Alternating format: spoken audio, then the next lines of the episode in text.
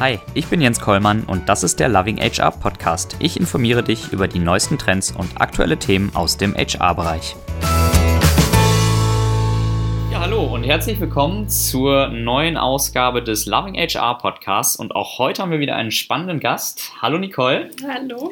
Schön, dass du da bist und wir starten mit unserer Standardfrage oder mit unseren Standardfragen.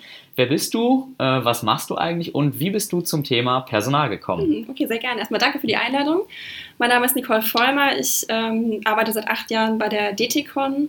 Ähm, die DTCon ist eine Unternehmensberatung, die zur Deutschen Telekom gehört, also eine klassische Beratung, aber mit einer starken Mutter im Hintergrund.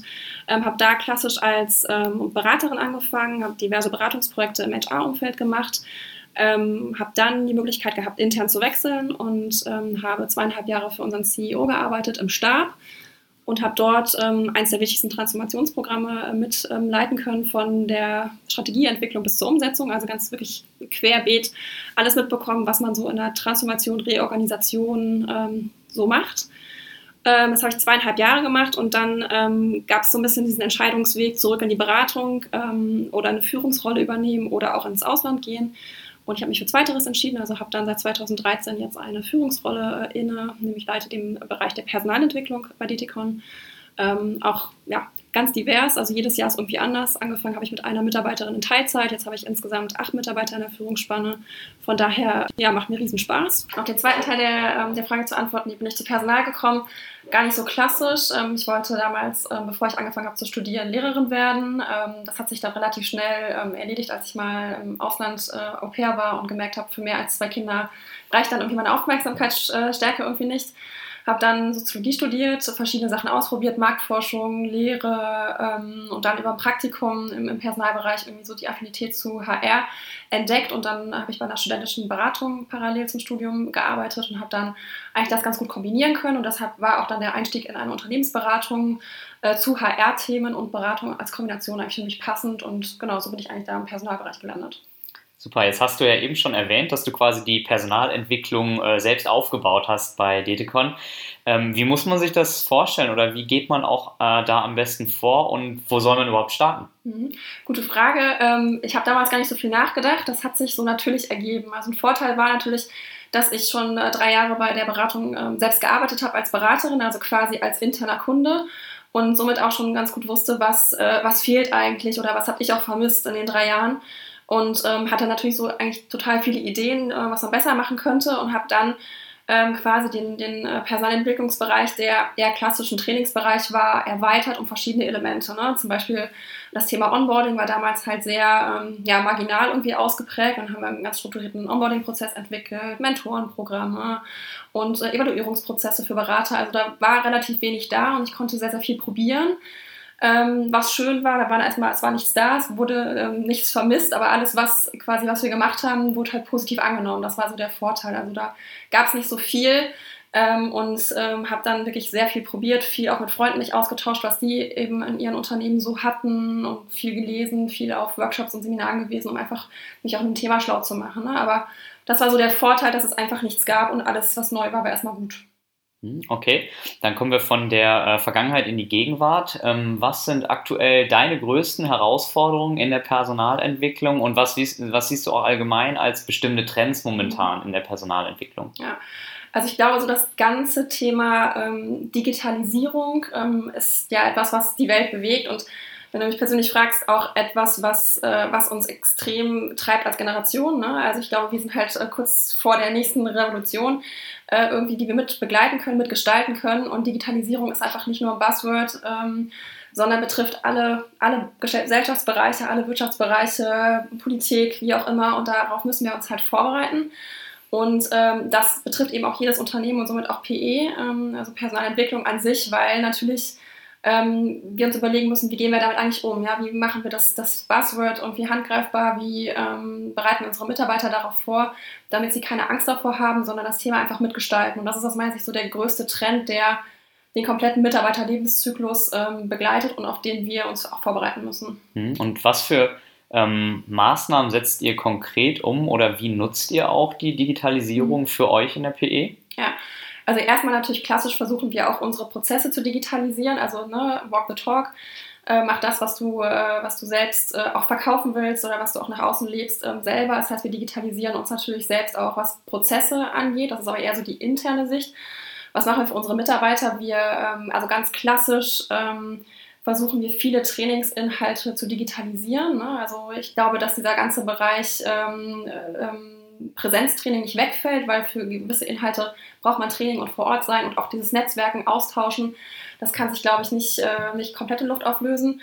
Aber wir versuchen eben die Inhalte, die wir für wichtig erhalten, ähm, unseren Mitarbeitern dann verfügbar zu, zu machen oder zur Verfügung zu stellen, wenn sie es brauchen. Also wir haben keine klassischen Pflichttrainings, außer jetzt eine, so eine Onboarding-Woche ähm, und klare Trainingsempfehlungen, aber jeder soll halt dann lernen und dann sich Inhalte ähm, holen, wenn er sie braucht. Ne? Also vor einem Projekt, wenn er gerade wieder wissbegierig ist und irgendwie ein neues, neues Format gerade braucht.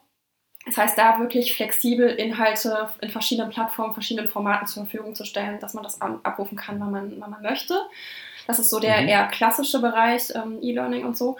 Ähm, und das, das Zweite ist, dass, ähm, dass wir versuchen, ähm, unsere Mitarbeiter zu enablen, ähm, diese Digitalisierung auch zu leben und dort keine Angst davor zu haben. Ne? Also zum Beispiel gibt es bei uns ähm, so Social Media Buddies, die äh, Mitarbeitern dabei helfen, ähm, so dieser ganzen sozialen äh, Medienwelt umzugehen. Das heißt, irgendwie ihre, ne, auf welchen Plattformen muss ich eigentlich unterwegs sein? Man sagt immer so schön, es gibt keine Printmedien mehr, sondern jeder muss irgendwie eigener Digital Publish Publisher sein. Und wie funktioniert das? Wie schaffe ich das auch?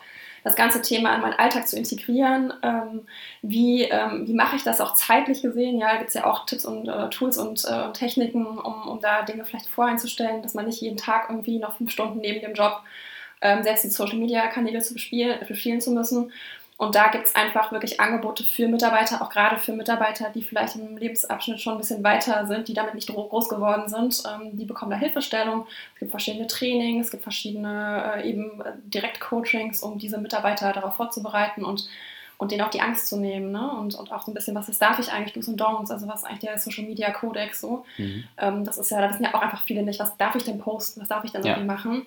Also da tasten wir uns im Augenblick mit verschiedenen Formaten ähm, voran und, und gucken, was, was wird auch angenommen, um, um da einfach das Thema Digitalisierung in der Mitarbeiterschaft ähm, zum Thema zu machen. Mhm. mhm okay. Ähm, Unternehmensberatungen sind ja oftmals auch Vorreiter, ähm, wenn es um alle ähm, Themen so in diesem Bereich New Work geht. Ähm, was bietet ihr da an oder was sind aus deiner Sicht auch Must-Haves für Unternehmen, zum Beispiel auch in Richtung ähm, zeitliche, räumliche Unabhängigkeit vom Arbeitsplatz und so weiter, um wirklich High Potentials rekrutieren zu können? Ja, also gerade diese zeitlichen Komponenten sind für neue Mitarbeiter extrem wichtig. Also während früher noch in Bewerbungsgesprächen Gehalt und Karriere immer die Top-Themen waren, ähm, sind das jetzt eher so Hygienefaktoren. Ne? Also natürlich wollen Mitarbeiter Karriere machen, sie wollen irgendwie entsprechend ähm, bezahlt werden, gerade wenn sie auch wissen, dass, äh, dass sie viel arbeiten und das sind ja viele auch bereit dazu. Aber ähm, die Fragen gehen viel mehr in Richtung Work-Life-Balance. Welche sonstigen Leistungen habe ich eigentlich? Flexibles Arbeiten? Wo kann ich eigentlich arbeiten? Das sind, glaube ich, die Faktoren, die wichtig sind. Und das erleben wir auch bei uns bei DTCon. Das heißt, ähm, ich bin natürlich an vielen Tagen auch beim Kunden unterwegs als Berater, aber ansonsten kann ich mir meine, meine Arbeitszeit dahin legen, ähm, wo ich sie, also an den Ort, wo ich, wo ich gerne arbeiten möchte. Aber auch zeitlich gesehen ist es völlig egal, wann ich anfange. Wir, wir haben keine Zeiterfassungssysteme, sondern wirklich jeder kann dann und dort arbeiten, wo er mag, wenn es der Rahmen zulässt. Ist sogar so, dass unsere Kunden teilweise ähm, das auch schon sehr vorleben und gar keine Präsenztermine mehr eingestellt werden, sondern eigentlich alles per WebEx schon voreingestellt ist, sodass es wirklich egal ist, wo ich bin. Ja? Und das ist etwas, was viele, ähm, viele Berater schätzen, dass sie ortsgebunden arbeiten können und dass sie einfach zeitlich auch frei sind. Auch so Möglichkeiten wie Sabbaticals sind bei uns ähm, fester Bestandteil, werden auch sehr gerne genutzt, so, zum einen zur Weiterbildung, aber auch einfach mal um den Kopf frei zu kriegen nach längeren Projekten. Also da sehr flexibel zu sein, das ist etwas, glaube ich, was, äh, was dieses New Work-Thema auszeichnet und äh, wo Beratungen vielleicht schon weiter sind als klassische Industrieunternehmen, aber ähm, ja, da muss man sich auch mal was Neues einfallen lassen. Mhm. Und räumlich ähm, ist es bei uns auch so, dass wir ähm, in unserer ähm, Zentrale in, in, Köln quasi ähm, auch ein New Work-Konzept eingeführt haben. Das heißt, wir haben keine festen Arbeitsplätze mehr, jeder bucht seinen Platz, mhm. auch ähm, die Zentralfunktionen, also auch alle ne, HR, Marketing, Controlling. müssen jeden Tag irgendwie einen Arbeitsplatz buchen und das ist eigentlich ganz schön, weil man immer wieder mit anderen Leuten zusammenarbeitet. Ne? Es ist wirklich mhm. äh, nicht so, dass ich jeden Tag irgendwie den gleichen Sitznachbarn habe, ist diszipliniert auch, weil man muss auch natürlich einen, äh, einen sauberen Tisch haben und irgendwie die Technik muss natürlich irgendwie stimmen mhm. und ich kann nicht mhm. Kram rumliegen lassen. Das heißt, kein Mitarbeiter bei DTCon hat mehr einen festen Arbeitsplatz. So ist es. Es gibt äh, ein paar Ausnahmen in der IT, wenn es wirklich darum geht, ich brauche große Rechner und es ist immer blöd, die dann mit sich rumzutragen natürlich, mhm. aber das sind wirklich nur ganz, ganz selektiv äh, Ausnahmen. Äh, ansonsten muss jeder seinen Platz buchen, auch unsere Geschäftsführer. Das heißt, die haben zwar noch irgendwie Büros, wo die sie preferred buchen können. Ja. Wenn die nicht da sind, kann die jeder andere nutzen. Und mhm. äh, das sind aber auch gerne genommene Besprechungsräume, die dann so gebucht werden. Also das ist äh, wirklich was, was, äh, was inzwischen gut läuft und was gerne genutzt wird. Und auch so Meetingräume haben wir ganz unterschiedliche. Das heißt, es gibt klassische ähm, Großraumbüros, es gibt ähm, Silent Zones, wo du wirklich auch also wo du nicht telefonieren darfst, wo du wirklich nur still arbeiten darfst. Dann mhm. gibt es Telefonzellen, es gibt äh, verschiedene Besprechungsräume, wo du wirklich einen klassischen äh, Boardroom hast, aber auch irgendwie Kreativräume mit beschreibbaren Wänden und ähm, so ein bisschen unbequemen Stühlen, dass man auch gar nicht lange sitzen mag und keine sechs Stunden äh, Marathon-Meetings irgendwie durchführt. Das heißt, da haben wir auch irgendwie einen Weg gefunden, dass ähm, auch das Büro attraktiv ist. Das ist auch wichtig, weil Berater sind viel beim Kunden und die muss man dann schon auch an Freitagen klassischerweise mal ins Büro locken und das macht so eine, so eine schöne äh, Büroatmosphäre dann, dann doch irgendwie aus und mhm. attraktiv. Ja. Ich stelle mir das ähm, sehr leicht vor, ähm, einen Berufseinsteiger zum Beispiel davon zu überzeugen, mhm. dass es ein super Konzept ist ohne festen Arbeitsplatz wie mache ich das denn bei einem äh, Partner, der schon 20 Jahre dabei ist und immer sein festes Büro hatte? Wie nehme ich den denn mit und überzeuge den davon? Also auch im Sinne vom Change Management, wie motiviere ich die Leute dazu, das wirklich dann auch umzusetzen, da mitzumachen und, und das wirklich zu nutzen, diese Möglichkeit? Mhm. Das ist offen gestanden nicht leicht und da muss man auch erstmal einen langen, langen Atem haben und auch äh, Nörgeln ertragen können, ne? weil die finden das erstmal nicht so witzig. Mhm. Ihr Einzelbüro aufzugeben, das hat auch was mit Statusverlust zu tun, gefühlt ähm, und auch wirklich so Befindlichkeiten wie, ich habe aber sensible Daten und ich muss ständig telefonieren. Ähm, das war anfangs nicht so leicht, da gab es viel Widerstände. Aber ähm, einerseits ähm, ist dann so ein bisschen Druck von oben und Druck von unten ganz gut. Das heißt, unsere Geschäftsführer waren da direkt offen für und haben das selbst gelebt und mhm. haben das auch äh, wirklich promotet und haben auch in Fällen, wo gemeckert wurde, Einzelgespräche gesucht und gesagt, hey, irgendwie, ne, du bist Vorbild als Partner und als Führungskraft. Äh, was ist denn wirklich dein Thema? Und wenn du dann mal wirklich drei Argumente austauschst, dann kommt da nicht mehr viel, außer eigentlich habe ich nur keine Lust dazu. Und auch der Druck von unten, weil das halt für, eben für junge Berater total normal war und ähm, die das auch ähm, sehr mit gepusht haben und gesagt haben, das ist doch toll und ich kann gemischt sitzen und ich kann auch mit Partnern sitzen und, und Hierarchieabbau, ähm, das fördert irgendwie kulturellen Austausch. Ne? Also mhm. das, das war eher über das Erleben erstmal, aber es hat gedauert. Man muss sich Zeit geben. Man darf das nicht von jetzt auf gleich umstellen, sondern muss dann auch so positive Beispiele irgendwie ähm, pushen und kommunizieren und darüber hat sich das dann ergeben. Mhm. Jetzt haben wir gesprochen ganz am Anfang über E-Learning, dann haben wir über zeitliches äh, und räumlich unabhängiges Arbeiten gesprochen. Das sind äh, vermutlich Konzepte, die auch andere Unternehmensberatungen bieten.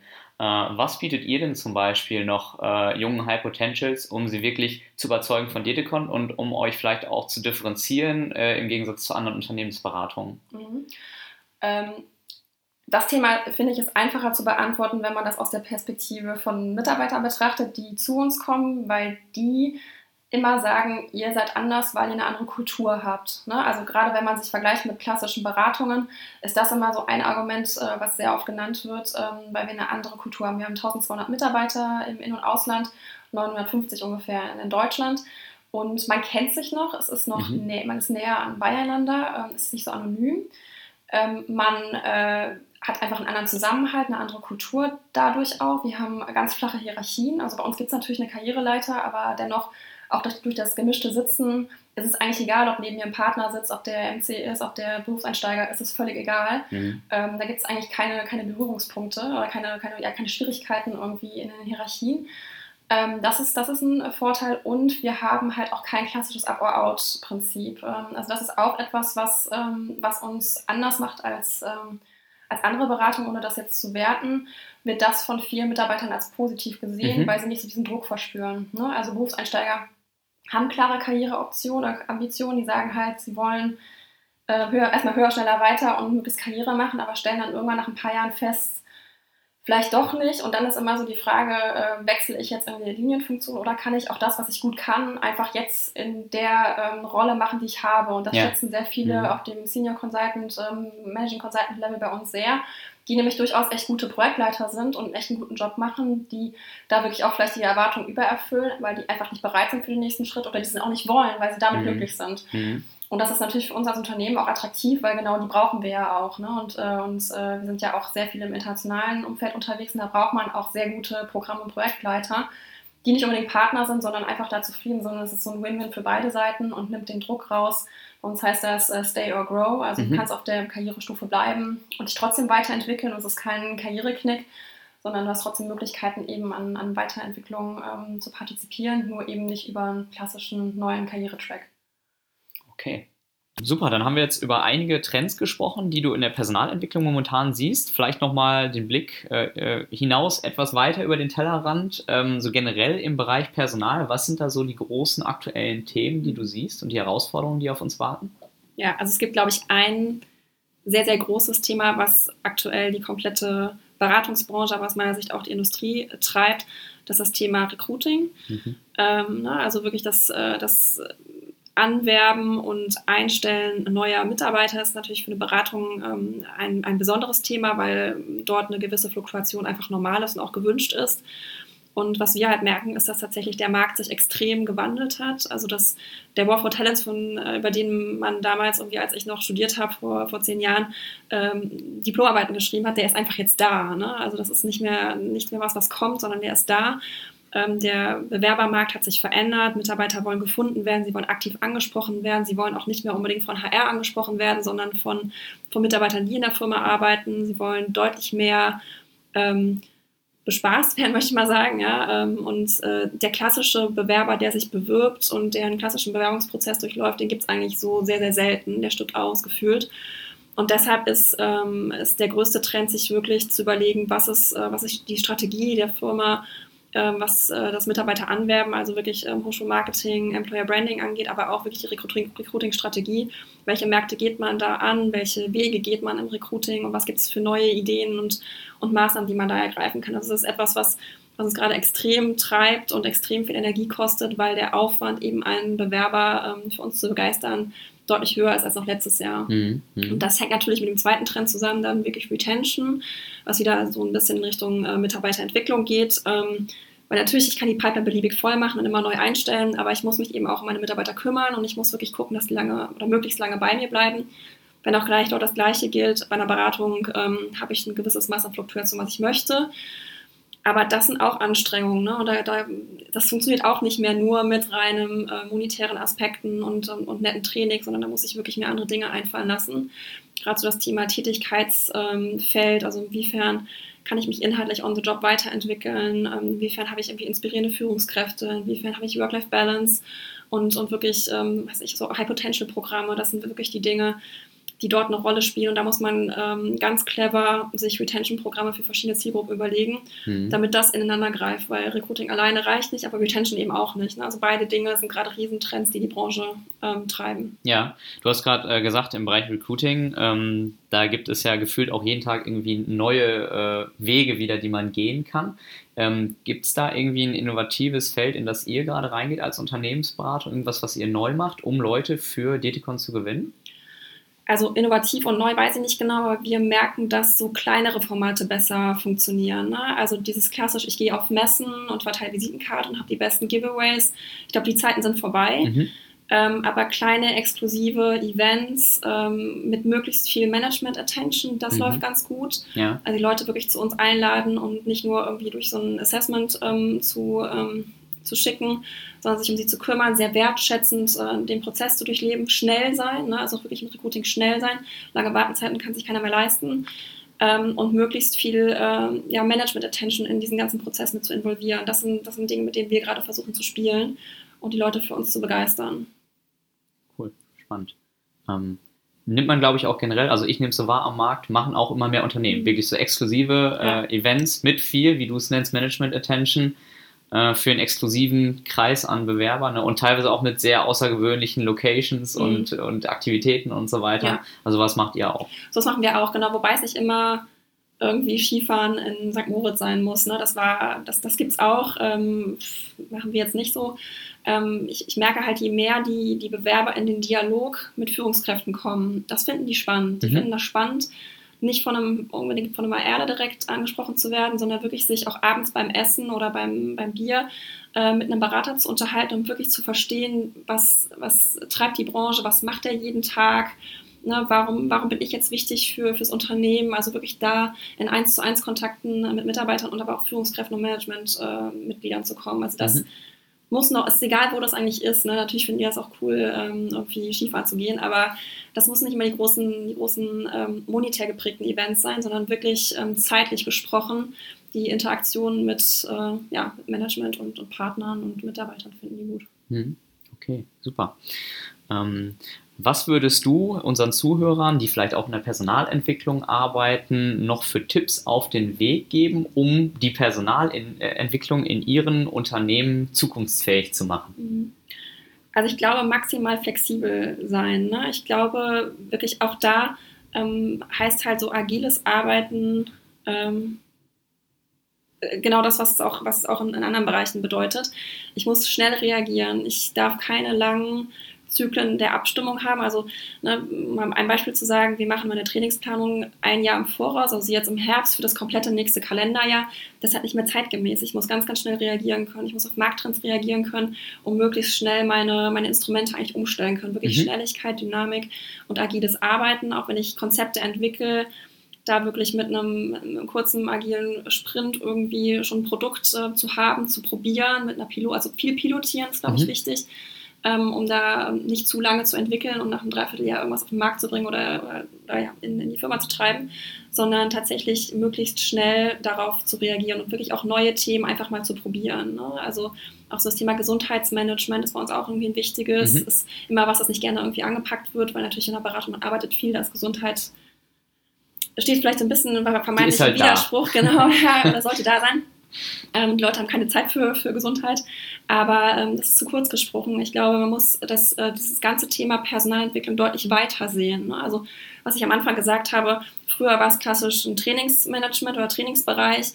Ähm, es ist schon größer geworden und ich glaube, es muss sich noch ein bisschen mehr verbreitern. Und es muss eigentlich auch das Thema Change berücksichtigen. Ne? Also, wenn ich wirklich Change-Prozesse im Unternehmen habe, müssen die eigentlich von von der Personalentwicklung mit begleitet werden und mitgedacht werden, damit man eigentlich alles darauf einstellen kann. Das heißt, zukünftig sind da wirklich Leute gefragt, die möglichst bereit denken können und die, ähm, die zwar ihr, ihr, ihr Handwerk beherrschen, aber die auch möglichst flexibel sind, ähm, andere Dinge neu zu entwickeln.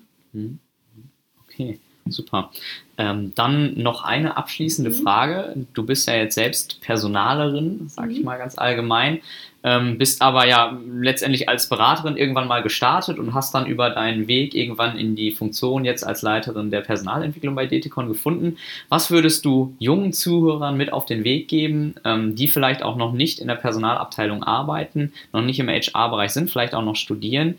die sich fragen, hm, wie komme ich denn irgendwie in diesen Personalbereich rein? Weil da wollen ja naturgemäß relativ viele Menschen rein, nicht alle schaffen es dann. Was würdest du denen mhm. empfehlen? Was muss ich machen oder was kann ich machen, um tatsächlich äh, mein Ziel zu verwirklichen und irgendwann in der Personalabteilung zu arbeiten? Mhm. Also erstmal ein gutes Studium abschließen und wirklich da möglichst viel ähm, zu lernen, vor allem was, was Arbeitsweisen angeht. Ne? Also viele Methoden zu lernen, strukturiertes Arbeiten, das ist, klingt immer so nach einem Buzzword, aber das ist es eigentlich.